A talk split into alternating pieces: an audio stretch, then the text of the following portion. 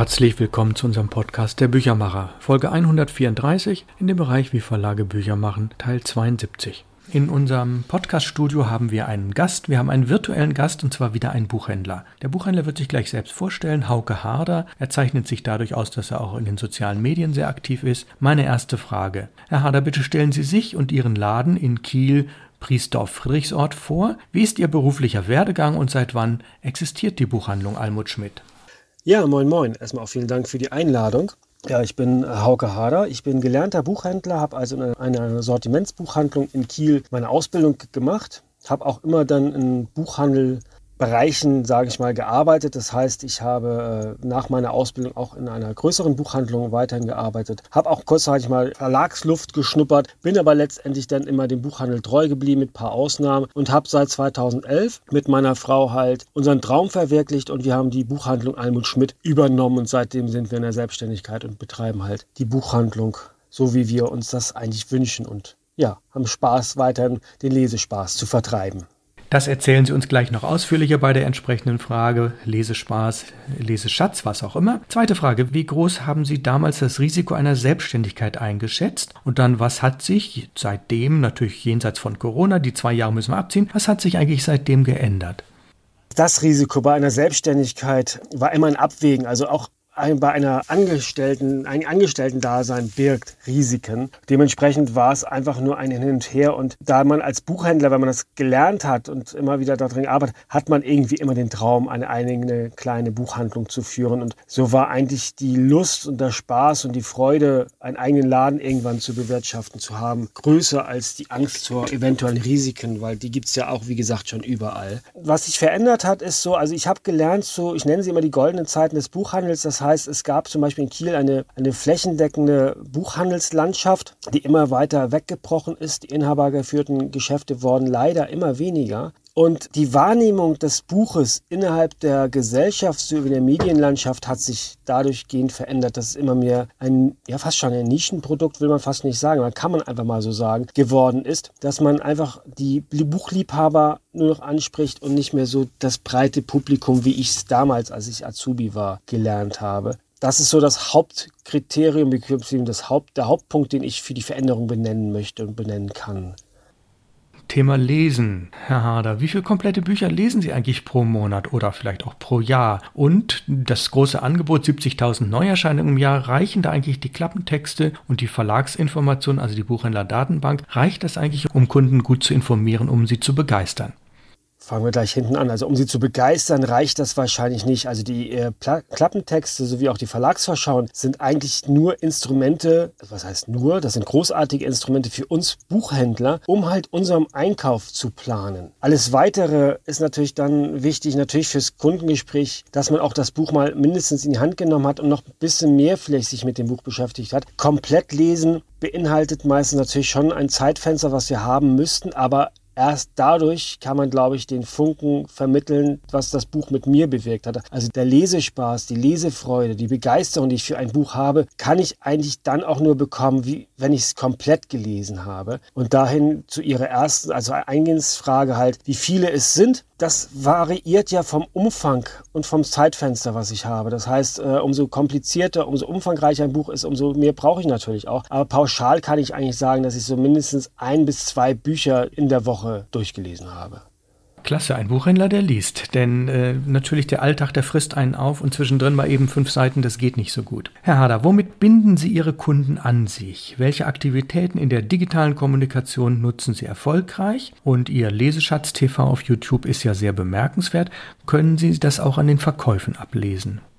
Da hake ich mal ein kurz, weil der äh, YouTube-Kanal, also Leseschatz TV, ist ja eigentlich nur eine, eine Zus ein zusätzlicher Kanal, den ich nutze. Mein Hauptaugenmerk liegt ja eigentlich auf leseschatz.com. Das heißt, das ist mein Blog, in dem ich schriftlich meine Leseeindrücke fixiere. Die Idee mit dem YouTube-Kanal kam einfach ein bisschen später, weil ich dachte, Mensch, da kann man ja auch mal schnell ein Filmchen machen und vielleicht eine andere Zielgruppe noch erreichen etc. Und äh, so ein Film geht ja auch für mich schneller gemacht als so ein Text, den ich schreibe. Dementsprechend, ich will auch keine Wertung reinsetzen. Das ist meistens aus dem Bauch heraus, wann ich was mache, wann ich welchen Kanal nutze. Und die Bindung habe ich einfach dadurch geschaffen, dass ich äh, für meine Buch Buchhandlung dachte, eine Ladentour öffnen in heutigen Zeiten wird wahrscheinlich nicht reichen und wollte mich einfach ein bisschen im Internet präsenter machen bzw. visualisierter darstellen. Und so kam die Idee, natürlich die, neben den sozialen Kanälen, die, man, die ich sowieso nutze, noch einen Blog zu schreiben, den ich eben erwähnt hatte. Dann kam halt weiter die, den YouTube-Kanal zu machen etc. Und das wird zum Glück, und darüber freue ich mich sehr immer mehr, dass Kunden auch in mein Ladengeschäft kommen und halt mich nach dem letzten oder einem Leseschatz fragen, über den ich geschrieben habe oder über den ich in, äh, im Kanal erzählt habe. Es gibt auch zum Beispiel Touristen, die halt aus Süddeutschland zum Beispiel kommen, Bayern ist da zu nennen, die ja gerade an der Küste Urlaub gemacht haben und dann auch nochmal einen Abstreicher nach Kiel machen, um halt auch zu sehen, wer ist nun dieser Leseschatz überhaupt. Ja, da bin ich unglaublich dankbar, dass ich diesen, diesen Namen Leseschatz in der Buchwelt schon so verankern durfte.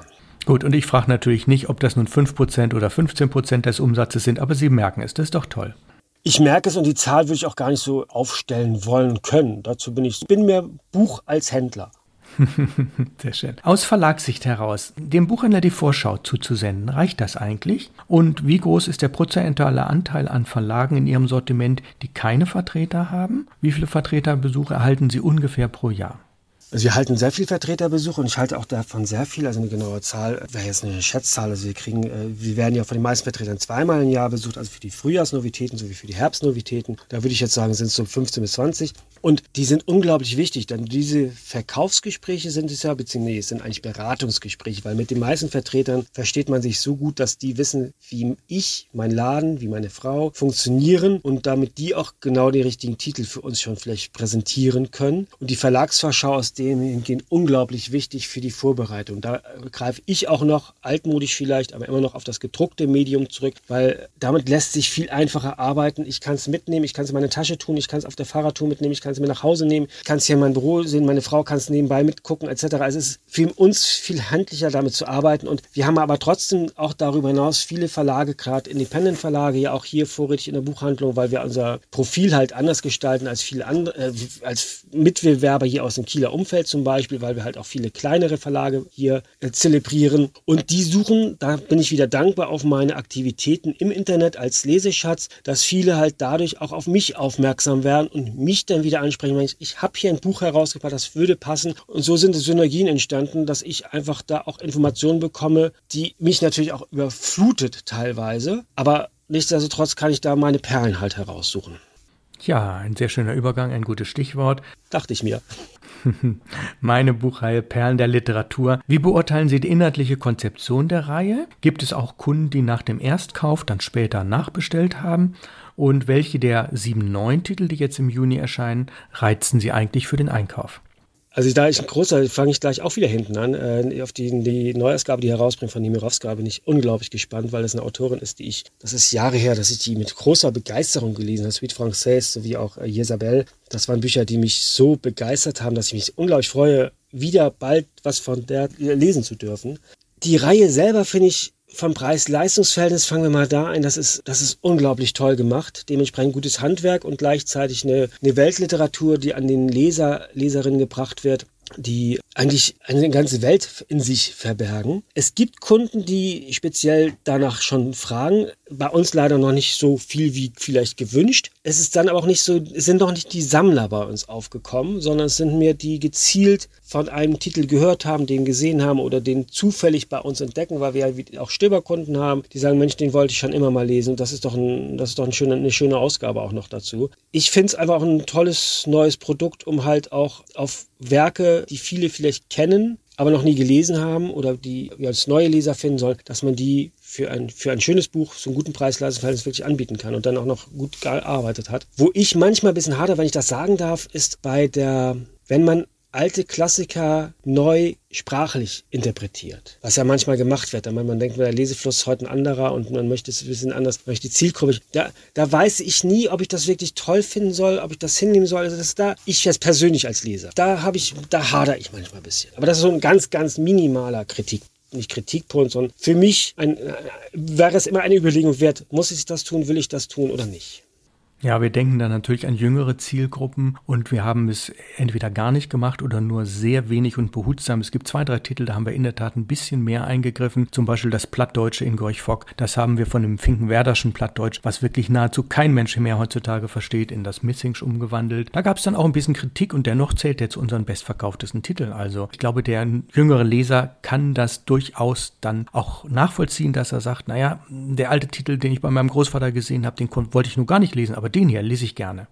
Deswegen sagte ich ja, also ich, ich hader damit aus dem Grund, weil man ja Kunst im wahrsten Sinne verändert. Aber ich verstehe die die Argumentation, die Sie eben gebracht haben, vollkommen verständlich, finde ich gut, auch vollkommen akzeptabel. Da habe ich nur gesagt, ich als Leser stelle das immer in Frage, weil halt, wie gesagt, Kunst ist für mich Kunst und äh, in dem Moment, wenn die verändert wird, aber es ist bei jeder Übersetzung ja auch, also dementsprechend, wo fängt es an, wo hört es auf? Dementsprechend ist das eine Sisyphus-Arbeit, da jetzt für sich äh, Klartext zu reden. Ich, ich wollte es eigentlich nur kurz erwähnt haben, sonst finde ich die Reihe nicht wirklich toll und weil Sie, was Sie schon sagten, mal junge Leser oder neu Buchinteressierte, Literaturinteressierte wirklich schnell Zugang bringen zur Weltliteratur. Genau, wir merken das ja auch in den sozialen Medien. Wir haben zum Teil tolle Reaktionen und auch schon viele hundert Follower in wirklich sehr kurzer Zeit und die Reaktionen, die sind schon wirklich klasse. Es ist noch nicht so, dass ich jubeln kann, aber äh, der Weg ist richtig und die Umsätze sind wirklich gut gestiegen und die Neuerscheinungen jetzt zum Juni hin, die werden sehr spannend. Der Seriencharakter lädt er eher zum Sammeln ein oder schreckt er eher ab? Also mich persönlich würde er als ähm, äh, zum Sammeln einregen weil sie auch schön ausgemacht sind. Das heißt, man hat dann auch wirklich so einen Schriftzug, man hat ja auch wirklich was Optisches zu sehen. Man hat dadurch die Weltliteratur für sich nach Hause geholt. Bei meinen Kunden, jetzt für mich in meinem Ladengeschäft, kann ich den Sammeleffekt noch nicht wirklich wahrnehmen, weil die Reihe für unsere Kunden, glaube ich, noch zu neu ist. Die muss noch als Reihe entdeckt werden. Nicht als Einzeltitel, dass man spontan mal einen Titel kauft, sondern die Reihe, die Sammelfunktion. Ich glaube, das braucht auch sowieso Zeit. Wenn ein neues, neuer Verlag, neue Reihe auf den Markt kommt, merke ich jedenfalls bei mir in der Buchhandlung ist es so, sowas benötigt Zeit, das muss wahrgenommen werden und dann wird es bestimmt auch kommen. Gut, kommen wir zur allerletzten Frage, Preisbindung. Wir stellen uns vor eine Welt, in der wir keine gebundenen Ladenpreise haben, so wie das ja teilweise im europäischen Ausland so ist. Was würde das für Ihre Buchhandlung bedeuten? Das aus. Das heißt, ähm, die Buchpreisbindung ist ein so wichtiger Baustein für die Vielfalt an Buchhandlungen, an die Vielfalt an Qualität, qualitätsvoller Literatur, die den Menschen zugänglich gemacht wird. Und wenn die Buchpreisbindung fallen würde, dann äh, würde so viel wegbrechen. Die Diversifikation in der Literatur, in der Verlagslandschaft und in der Buchhandelslandschaft würde komplett wegbrechen, so wie sie kennen. Es würde nur noch die Stapeltitel würden funktionieren, es würden nur die großen Ketten funktionieren und alle kleineren würden einfach nicht mehr richtig durch die Vielfalt sich halten können. Das wäre eine dystopische Weltsicht. Ja, stimmt. Und wir können froh sein, dass wir den Börsenverein des Deutschen Buchhandels haben mit der Lobbyarbeit, der dafür sorgt, dass das erstmal nicht passiert. Vor etlichen Jahren war ja die Gefahr des Kippens und wir haben es glücklicherweise umschifft seitdem ich Buchhändler bin, äh, kommt immer mal wieder, poppt immer wieder jemand auf, der sagt, da müssen wir noch mal ran. Das ist nichts Neues für uns. Jedes Mal kriegt man, holt man Titel, oh, muss man noch mal wieder alles erklären. Ich denke, jeder hat die Möglichkeit jetzt, ähm, sei es im Internet, wie auch immer, sich schlau zu machen, was die Buchpreisbindung wirklich bewirkt und dass nicht alles billiger wird für den Endkunden, sondern dass es viel mehr für sich mitbringt, sogar auch eine Verteuerung mit sich bringt, meistens sogar. Das ist einfach ein Punkt, den ich als Buchhändler immer wieder äh, angehe und auch für Herz, mit, mit Leidenschaft auch, auch da versuche, den Menschen klarzubringen, das ist eine wichtige Entscheidung, ein wichtiges Gesetz für die Kulturlandschaft als, als, als sich. Ja, man kann es in einem Satz zusammenfassen: Vielfalt statt Einfalt. Herr Harder, ich bedanke mich sehr herzlich dafür, dass Sie sich so gut vorbereitet haben, für die sehr profunden Antworten, für die Zeit, die Sie sich genommen haben. Und der Podcast, der wird dann rechtzeitig bekannt gegeben. Ich schicke Ihnen einen Link, sodass Sie dann bei Ihren Kunden dafür werben können. Ich bedanke mich sehr herzlich und für Ihre Zeit. Alles Gute, kommen Sie gut durch die Zeit. Ich danke Ihnen. Vielen, vielen Dank für die Einladung. Ich freue mich sehr. Alles Gute. Erlesene Stunden. Ja, zum Abschluss nochmal die Website, das Blog von Herrn Hauke Harder heißt leseschatz.com, also www.leseschatz.com und da sind wirklich hunderte von Rezensionen, ein absoluter Schatz. Es kommt wöchentlich was dazu. Freuen Sie sich darauf. Ich bedanke mich herzlich fürs Zuhören. Mein Name ist Ralf Plenz aus Hamburg. Nächste Woche folgt die Folge 135 von unserem Podcast Der Büchermacher in dem Bereich Wie Verlage Bücher machen, Teil 73. Alles Gute, kommen Sie gut durch die Zeit.